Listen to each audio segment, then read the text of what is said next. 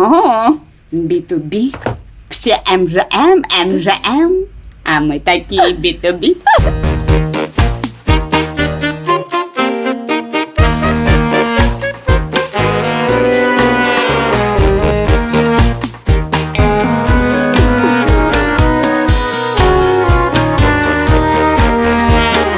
Привет, меня зовут Лика Кремер. А я Катя Крангаус. И это подкаст либо выйдет, либо нет. О том, как сейчас трудно предпринимателям, которые строят бизнес в России за ее пределами, как это происходит с нами и как это происходит вокруг нас. Партнер этого сезона, надежный, верный и хороший, это банк «Точка». «Точка» работает с 2015 года и всегда поддерживала предпринимателей. Особенно сейчас, в трудные времена, это очень ценно. Мы это очень ценим. А еще мы ценим, что у банка «Точка» есть специальные сервисы, которые помогут вам развить ваш собственный бизнес.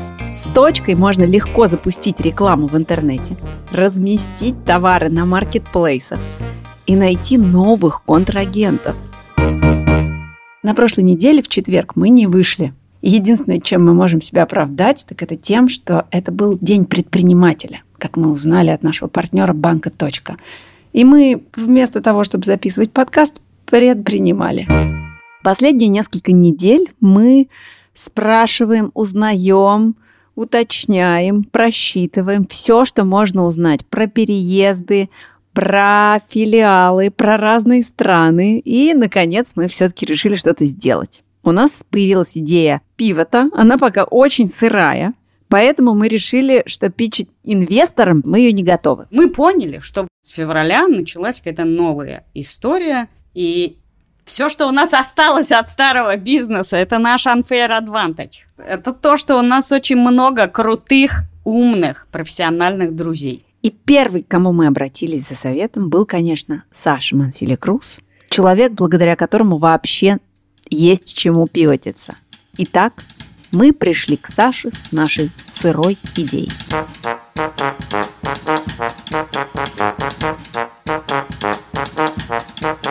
Слушай, ну у нас такая ситуация, ты знаешь, жопа, и есть как бы российская часть ее, и Лика верит в нее, но понимает, что ситуация нестабильная. Да, как бы мы решили присмотреться к тому, а как мы можем проявить себя в другой широте, как бы взгляд. Вот мы как бы решили так взять Просто и посмотреть в другой шире. широте. Просто как И- вы и можете себя в другой широте? И в другой долготе желательно. Короче, идея такая. Ну ладно, мы и вам не скажем, о чем наш пич. Не потому, что это совершенно секретно, а потому, что это совершенно не готово. Простите нас, дорогие слушатели. А когда ты такой стыдненький и голенький, то хочется прикрыться маленьким фиговым листочком. Когда вы услышите такой вот звуковой сигнал, знайте, что это мы не материмся, а защищаем нашу Интеллектуальные права. наготу, срам свой. Дайте я все-таки коротко расскажу, что к чему. Мы придумали идею сервиса. Сервис – это то, что гораздо более востребовано и гораздо меньше требует перевода на другие языки. Поэтому мы теперь хотим попробовать сделать сервис. Конечно, это аудиосервис. И, конечно, он связан каким-то образом с подкастами. У нас есть идея, что вот можно сделать сервис из нашего умения рассказывать истории. Все, больше ничего не могу сказать. Все. В общем, мы рассказали Саше нашу идею. И работа над прошлым сезоном питча не прошла даром. Мы уже знали, каким вопросом готовиться и где он нас попытается подловить. А у вас есть конкуренты? Неужели никто никогда не подумал сделать что-то похожее? Правильно, это, это действительно был мой через один вопрос. Это ваша абсолютно новая идея, или вы, как все разумные люди, решили сделать что-то, что уже делается в Америке? Это абсолютно новая идея, но мы пошли в Crunchbase и немножечко там покопались. И пока мы Немножко нашли... покранчили. покранчили. И пока мы нашли одну подобную компанию, она занимается не вполне этим, но, вы не поверите, в этом деле замешан Кевин Костнер. Что? А приложение называется «Игры с волками». Нет, приложение называется почти как либо-либо. Приложение называется Here Here. Это сигнал. Here Here. Хорошее название. Here where? here where? Here, here. Либо, либо here, либо не here. И в целом, на самом деле, чтобы продолжить или даже подвести итог, я хотел бы, чтобы ты заставил нас ответить еще на какое-то количество вопросов, на которые нам надо ответить, прежде чем мы придем к тебе во второй раз. Первый вопрос, который у меня возникает. С точки зрения бизнеса, вы собираетесь зарабатывать на подписках? Фримиум мы хотели сделать, когда тебе доступен какой-то простой базовый набор бесплатно. Ну да, это и есть, в общем, стандартная подписочная модель в 2022 году. Я думаю, базово заложено фримиум, но с потенциалом делать три вещи. Первое. Вторая и важная, мне, как мне кажется, это делать для компаний. В принципе, анбординг может в компании записываться с помощью этого приложения. Я боюсь, что так мы слишком растечемся, если мы начнем еще и анбординг, но может быть. Нет, кстати, по-моему, это круто. На самом деле, слушай, реально списать саунд-историю, которой люди своими голосами, коллеги нового человека, рассказывают ему, а чего у них как устроено и что им нужно сделать, поэтому, по-моему, это очень сильная вещь. Хорошо, начинает вырисовываться выручка тихонечко. Ну вот смотрите, мне кажется, что вообще я бы подумал больше в сторону B2B. Потому что вот мы сейчас с вами споткнулись буквально о тему онбординга в компании. Мне кажется, что потенциально таких тем три дюжины, наверное. Но вообще B2B такое приложение, кажется, что можно поднять бабла. Это может быть не факт, что именно приложение. Это как такой сервис. Просто да, если мы та же студия по производству подкастов, только сбоку, потому что мы делаем не подкасты, а мы продолжаем быть content-driven company. А мы хотели бы попытаться выскочить из этого замкнутого круга и стать сервисом, который, может быть, использует свой content-driven... То есть, э, условно говоря, я хочу не чтобы меня Microsoft вызвал как бы за миллион, а чтобы каждый маленький стартап мог сделать свой маленький анбординг. Просто смотри, чем больше ты уходишь в B2C, ты не найдешь аудиторию. Я думаю, что вы ее найдете. Вот. У вас уже есть опыт ее нащупывания успешный. Но тебе будет трудно ее удержать э, оплачиваемой, потому что это не первой необходимости услуга, да, это не такси. Это не очевидно регулярная вещь. Поэтому меня беспокоит вероятность того, что вам придется каждый раз для того, чтобы человек вам заплатил 4 доллара, каждый раз заново тратиться на маркетинг для того, чтобы ему напомнить о своем существовании и продать очередной кусочек продукта. Про аудиторию надо э, придумать ее да, надо ее вообразить. Надо, чтобы у вас вот был ее портрет. Можно звуковой. Домашнее задание принято. Честно говоря, Саша не первый, кто подталкивает нас к этой идее. Потому что я не под запись обсуждала нашу идею с Кириллом Беловым, и он тоже говорит, слушайте, делайте лучше B2B. Сейчас все говорят, что лучше поднимать инвестиции под B2B. А я тебе скажу, почему мне это не нравится. Потому что Вся идея компании либо-либо про то, что мы рассказываем интересные истории, про то, что мы помогаем людям договаривать, она вся очень человекоцентрична. И поэтому продукт, который мы придумали, он направлен на человека. Он главный персонаж, он главный реципиент. Мы как бы хотим рассказывать очень индивидуальные штуки. А как только кто-то говорит B2B, мы сразу думаем, а, ну это что-то, что, во-первых, будет востребовано только внутри компаний, а мы хотим славы. А когда ты востребован внутри компании, очевидно, что это, ну, какая-то локальная слава очень. А во-вторых, это как делать бренд-медиа ну, не знаю, как работать корпорации. С точки зрения бизнеса понятно, что это, видимо, проще, но кажется, что нам это менее близко. Просто признать, что ты антиглобалист. Нет, я не анти, я просто очень люблю человеческое. Я люблю как бы человечка крупным планом. Может, мы плохие предприниматели? Что это за синдром самозванца вдруг вылез? Куда? В шестом сезоне, Лик? У тебя 25 сотрудников. Ой-ой-ой, обратно перематываем, перематываем, перематываем. И вот мы мучились, мучились, и уже Кирилл Белов нам сказал, что делайте что-то B2B, думайте про решение для бизнеса. И Саша Мансили сказал, делайте B2B, думайте про решение для бизнеса. Но все нам было мало. Поэтому мы решили поговорить с человеком, который был у нас на самом нашем первом питче. У нас был Соломон Шлосман, у которого был клевый питч. Кстати, у него не B2B. Э, у меня есть ребенок, у моего партнера есть ребенок, у много кого есть дети, и люди, у которых есть дети, примерно понимают, что самая важная вещь, которая нужна родителям, это свободное время. Поэтому мы придумали анимопус. Ты встретила Соломона, Катя. Расскажи, как случилась ваша встреча? Иду я в гости. Со мной два моих малыша.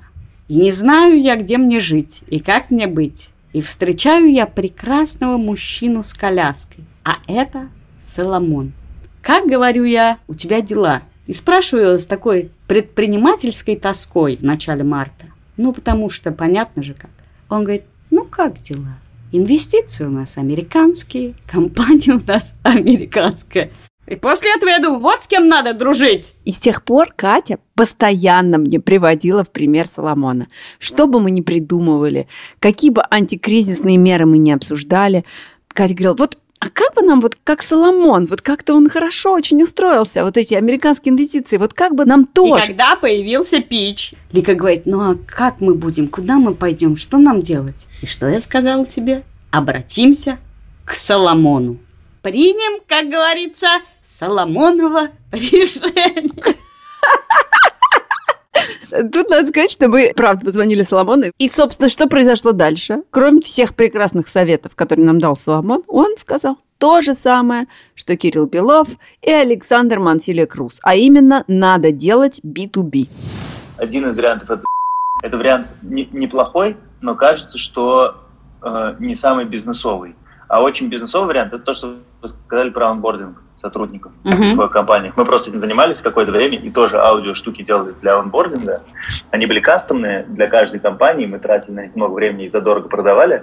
Короче, у нас дальше никуда не поехало, но запрос абсолютно точно у компании такой есть. Прямо стопудово.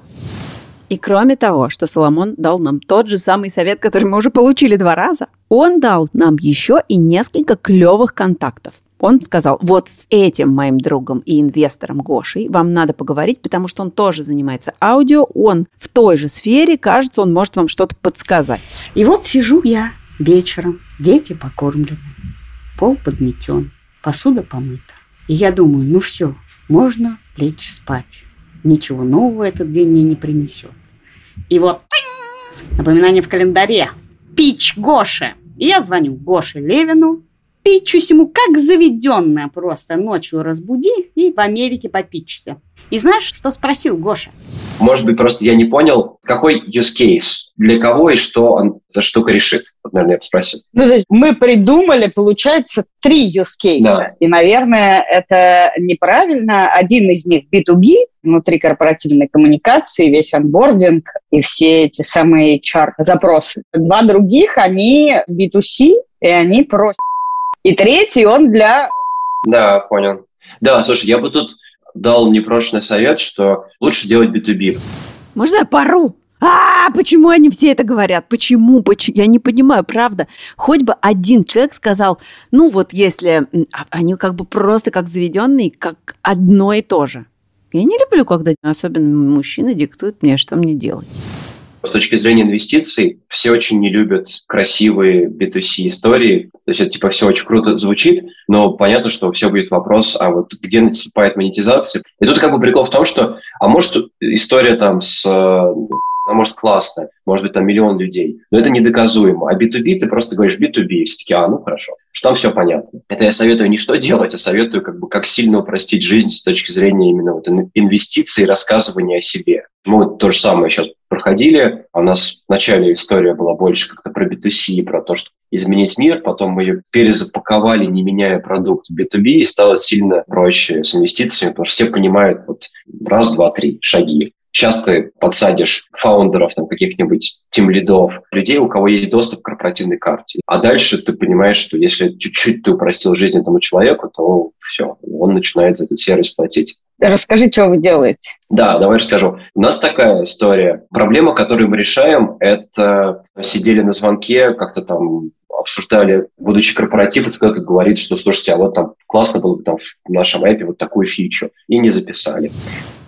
Короче, продукт такой. Вот мы сидим сейчас, записываем, хихикаем, и вдруг ты думаешь, ой, надо сделать такой подкаст. И ты просто договариваешь или э, записываешь или скриншотишь что-то, что тебе попалось под руку, чтобы не забыть. Потом этот сервис сам раскладывает по папочкам, типа бизнес-идеи, скриншоты по каким-то папочкам, и дальше еще и напоминает тебе, слушай, Вика, ты не забыла, что у тебя была такая идея для подкаста? Ты такая, о, ба, я даже забыла, что я что-то забыла. Ой, я бы еще хотела, чтобы эта штука подсовывала мне эти скриншоты, эти мои идеи. Вот знаешь, как iPhone подсовывает фотографии разные, годовалой давности или так 5... это, это он и делает! Как будто разыграли эти реплики. Именно это он и делает.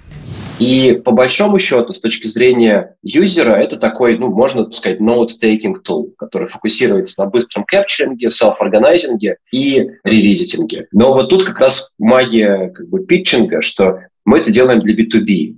И продаем мы это рынку, инвесторам. А это тул, который позволяет не упустить opportunity внутри команды потому что любая маленькая штучка, она может в целом изменить жизнь компании. Это может быть начало какого-то проекта. Они все начинаются с какого-то маленького, такого small piece of information. Это просто какой-то цитата, ссылка. Кто-то тебе прислал там в Telegram, о, посмотри вот, вот такую штуку. И люди это склонны забывать. Мне прям даже сложно это по-русски пичить, потому что это все время по-английски. В общем, по-английски я говорю, что things don't move forward. Они просто вот зависают. И классная фраза по-английски тоже, что important things slip through our fingers. И мы делаем так, чтобы это не происходило. Вот такой вот продукт. Мне кажется, они напридумывали себе очень четеньких слоганов, таких емких. И это, конечно, вот презентационный навык у Гоши. Ну, конечно, он сразу он на очень... твой любимый вопрос отвечает. Какую проблему вы решаете? Пам, user case, пам, да, деньги где, да. пам. Что вы делаете, если коротко, как объяснить, пам? А вы подняли денег? У нас был пресид в октябре, 835 тысяч мы собрали. И я уже начинаю собирать сид, потому что мы запустились в марте, у нас какие-то первые хорошие метрики, и важно сейчас не упустить момент, когда уже есть что показать красивого, но еще не так много времени прошло, чтобы с нас начали спрашивать по-серьезному. Там, метрики, покажите ревеню. И поэтому очень важно сейчас закрыть. Для нас это будет сид. Вот такая стадия. А когда вы получали пресиды, у вас был какой-то продукт? А, нет, у нас была идея, была презентация, но здесь это все звучит дико для там, российского рынка, получить 800 тысяч там, на презентацию. Но в Штатах вот так и работает. Ты приходишь с презентацией, верят или не верят тебе лично и в эту идею, и по довольно высоким оценкам ну, люди поднимают там 500-миллион-полтора. А, вот. Но с пониманием, что ты это делаешь именно для американского рынка. То есть так, к сожалению, сложнее делать, находясь в России или э, обещая американский рынок. То есть не получится такие суммы по таким оценкам поднимать. Но когда ты в Штатах, и ты часть этой как бы, экосистемы, ну, все понимают просто потенциальную возможность. А если получится, то получится хорошо. Вот, и поэтому готовы рисковать больше. Но ты давно в Штатах? Да, 8 лет.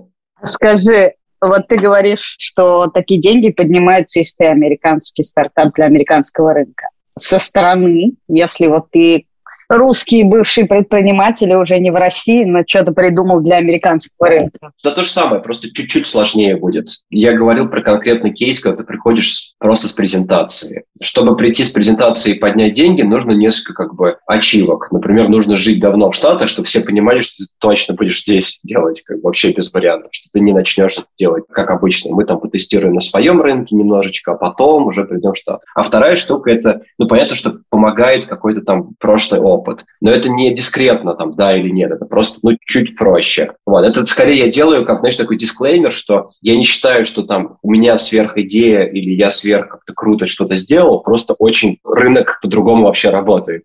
Мы как раз думали про рынок, и когда думали про эту историю, мы уперлись в то, что перед нами весь мир, и для нас непонятно, что в Латвии и Грузии рынка нет. Ну да. Хорошо но как бы между американским, испаноязычным, немецким рынком непонятно как бы. Слушай, ну я считаю, что я очень предвзят в данном случае, но мне кажется, что нужно выходить на, всегда на американский рынок, потому что вопрос доступа к капиталу, вот я бы с этой точки зрения смотрел. Я даже сейчас общаюсь с европейскими фондами, американскими, и ну, это небо и земля. Даже крутые европейские фонды, они такие дотошные, они там хотят каждую тебе копеечку там посчитать, откуда, что, покажи, а как. А в Штатах ну, подход такой. Вот тебе денег, надеюсь, что у тебя получится. Чуть проще, потому что больше свободного капитала. И поэтому ты можешь таргетировать американский рынок, это не мешает тебе что-то делать параллельно в Европе. Но нужно показывать всеми доступными средствами, что ты именно американский стартап. Это мое очень предвзятое ощущение. Честно говоря, добавлять тут нечего. Он сказал очень клевую вещь про то, что в Америке деньги легче берутся, ответственность меньше с какой-то стороны, но и свободы больше. Ну, Гоша правильно говорит, что чтобы легко было поднимать американские деньги, нужно жить в Америке или быть готовыми поехать в Америку. Мы пока с Ликой приглядываемся только к этому. У тебя есть американская виза, Катя? У меня есть американская виза. Знаешь, кто у меня еще есть?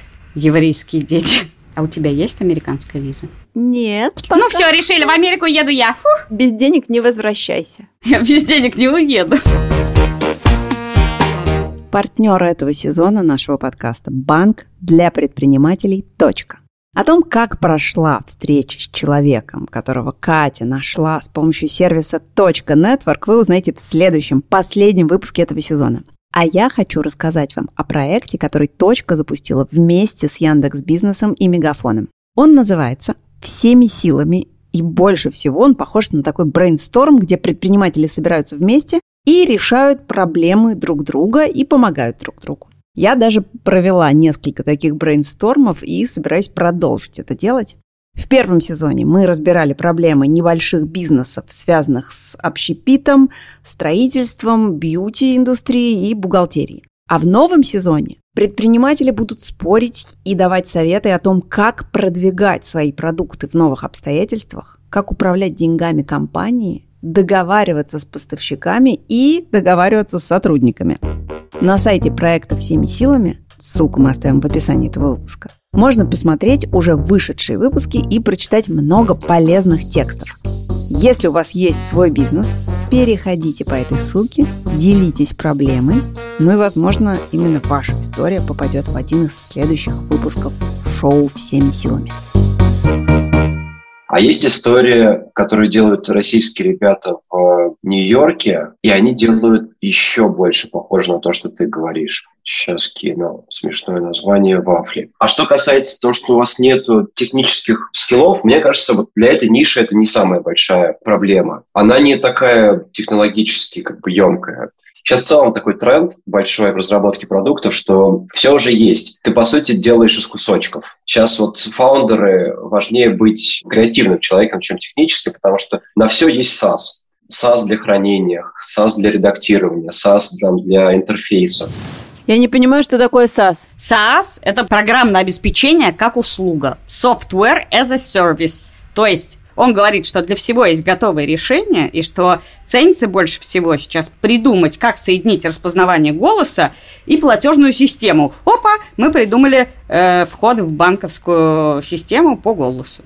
То есть, условно говоря, идея упаковки, идея продвижения, распространения, как бы придумать продукт, это гораздо более важно, чем Коктейль, придумать технологию. Что теперь, как бы, да, что теперь надо уметь сделать коктейль, потому что все ингредиенты уже придуманы и сделаны. И, по сути, сейчас можно делать классные стартапы, просто вот соединяя API разных существующих SaaS. И для этого нужно, по большому счету, один какой-то сильный продукт, вот человек именно с продуктовым видением. Поэтому, мне кажется, нормальная история. Спасибо тебе большое. А скинешь эти вафли? Да, я тебе кинул ссылки, и я напишу в Телеграме этому чуваку, их фаундеру про тебя. Про B2B и B2C мы еще подумаем, но все-таки мы никак не можем загореться этой идеей бизнеса для бизнеса. Плюс у нас был страх, что мы недостаточно технически прошаренные для сервисного стартапа. И его как раз Гоша уничтожил и убедил нас, что главная идея и настойчивость. И когда я думаю про настойчивость, я, конечно, вспоминаю про стартап «Простое дело», который в холодную шарашили по профилям в LinkedIn и находили себе связи в Америке, а потом питчили с тем, кого нашли. И я думаю, ну хорошо, у нас прямо сейчас есть следующий контакт, следующее направление. Почему бы не поговорить с Иваном и не узнать, что это за вафли такие? Зовут меня Иван, Иван Черепухин, а то, как мы получили интро, скорее было про один из проектов, который мы ведем. В целом мы студия, мы не совсем стандартная студия, мы скорее венчурная студия.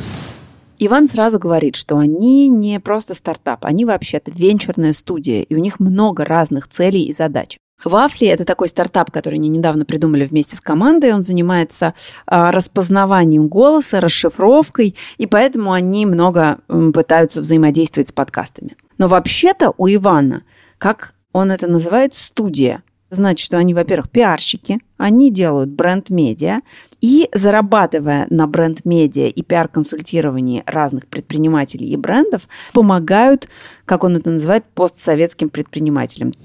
Мы всячески пробовали отстраивать нашу миссию, что мы поддерживаем постсоветских э, предпринимателей, потому что мы видим, что наши предприниматели по всем параметрам на самом деле underrepresented. То есть это огромное отсутствие связей с индустрией, это отсутствие интеграции в культуру, что очень важно. Как раз один из флагов – это то, что фаундеры не понимают правильных коммуникаций, фаундеры не понимают, как работать с инвестициями, как, в принципе, устроена зачастую тег-индустрия. То есть их нужно хорошо интегрировать, и процент капитала, который наши фаундеры получают, ну, это меньше 1%. Просто по данным с рынка. Ни одного акселератора, который на них нацелен, нету местных инвесторов, которые бы формировали комьюнити, поддерживали их. Мы пытались... А подожди, я поняла, куда вы направляли финансирование, но я не понимаю, откуда вы эти деньги брали. Это простой ответ на этот вопрос. Это уже был бюджет со студии. То есть у вас есть студия, которая занимается в основном бренд-медиа, если я правильно поняла. И все деньги, которые вы зарабатывали, весь излишек, вы инвестировали в постсоветских предпринимателей. Корректно? Да, да, во, много- во многом да. Зачастую мы предлагали то, что мы помогаем как студия. То есть как joint venture, помогая и сервисно с точки зрения команды, с точки зрения наших талантов, которые есть в нашей стране, и с точки зрения определенного финансирования.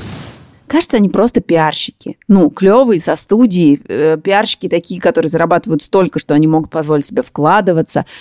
Их главный unfair advantage – это, во-первых, связи в мире медиа, а во-вторых, умение рассказывать визуальные, прежде всего, истории. Ну, то есть почти как у нас, только с картинкой. Что из советов ценного я от него услышала? Во-первых, он очень настойчиво советовал нам делать сначала совсем простенький продукт и с его помощью делать ресерч, а потом уже докручивать продукт. Не пытаться сейчас довести это до какого-то прямо серьезного состояния. Нам нужна микрогипотеза и микропроверка. Не ударяться в гигантоманию. Это был первый важный совет.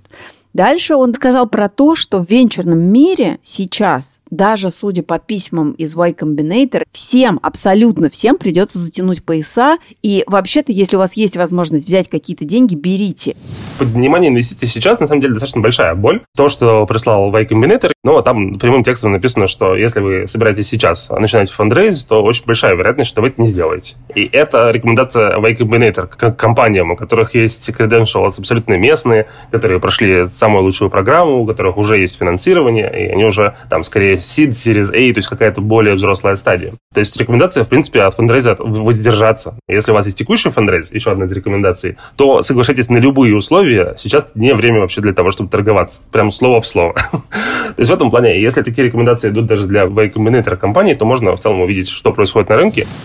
Это ровно то, что нам говорил еще три месяца назад Кирилл Белов, когда он говорил, что сейчас будет сложно добывать какие-то новые инвестиции, новые деньги, берите, что дают. Раньше нам казалось, что это касается только маленьких российских стартапов, а сейчас это докатилось до всех венчурных компаний. Так а что он про наш питч сказал? Ой, ну он так поохал, поахал, говорит, о, вау, интересно. Да, ну, может быть, вы пойдете и попробуйте B2B? О, B2B. Все МЖМ, МЖМ, а мы такие B2B. Мне кажется, от мужчин одно B2B у меня. Я хочу быть только с тобой, Лик. С тобой у меня настоящая B2C. Есть одна ниточка, одна соломинка в том, что сказал Иван, за что я, честно говоря, зацепилась. Так. Фактически он предложил нам взять и превратить в сервис то, чем мы занимались весь прошлый сезон питчей. Мы разбирали по составным само искусство питча. Он говорит, отлично, попробуйте сделать такой аудиопродукт, который поможет предпринимателям, фаундерам, стартаперам грамотно формулировать свою идею для питча в аудиоформате. Понимаешь, то есть он как бы то, что мы и делали раньше, просто нам принес на блюдечке с головой каемочкой. Говорит, вот же, вот же ваша идея, вот она, посмотрите, берите и делайте. Так что, берем и делаем? Что, я понять не могу-то. Скажи по-человечески. Нет, ты должна загореться, мы так не можем. У нас как бы другие Ты должна правила. захотеть B2B. Не потому, что я так сказала. Считай, что нас никто не давит, нас никто ничего не заставляет. Мы можем воспользоваться этим советом, а можем не пользоваться им. Я предлагаю просто вот попримерять эту подсказку с B2B и повертеть, и попробовать, и свыкнуться с этой мыслью. Возможно, на это нам понадобится время. И американские деньги. Да. Это был подкаст «Либо выйдет, либо нет». Меня зовут Лика Кремер. Меня зовут Катя Карангаус. Этот подкаст мы сделали вместе с редакторкой Настей Якубовской, продюсеркой Аней Гелясиной и звукорежиссерами Максимом Асташовым и Ильдаром Фатаховым. А еще у нас к вам такая просьба. Пожалуйста, присылайте нам вопросы, любые. Мы ответим на эти вопросы в специальных бонусных выпусках подкаста «Либо выйдет, либо нет». Эти выпуски совсем скоро смогут послушать подписчики «Либо-либо плюс» в Apple подкастах. «Либо-либо плюс» — это наша подписка. Там много разных дополнительных эпизодов всех подкастов студии, ну или почти всех. И это отличный способ нас поддержать. Так что подписывайтесь, пожалуйста. До встречи через неделю. Пока.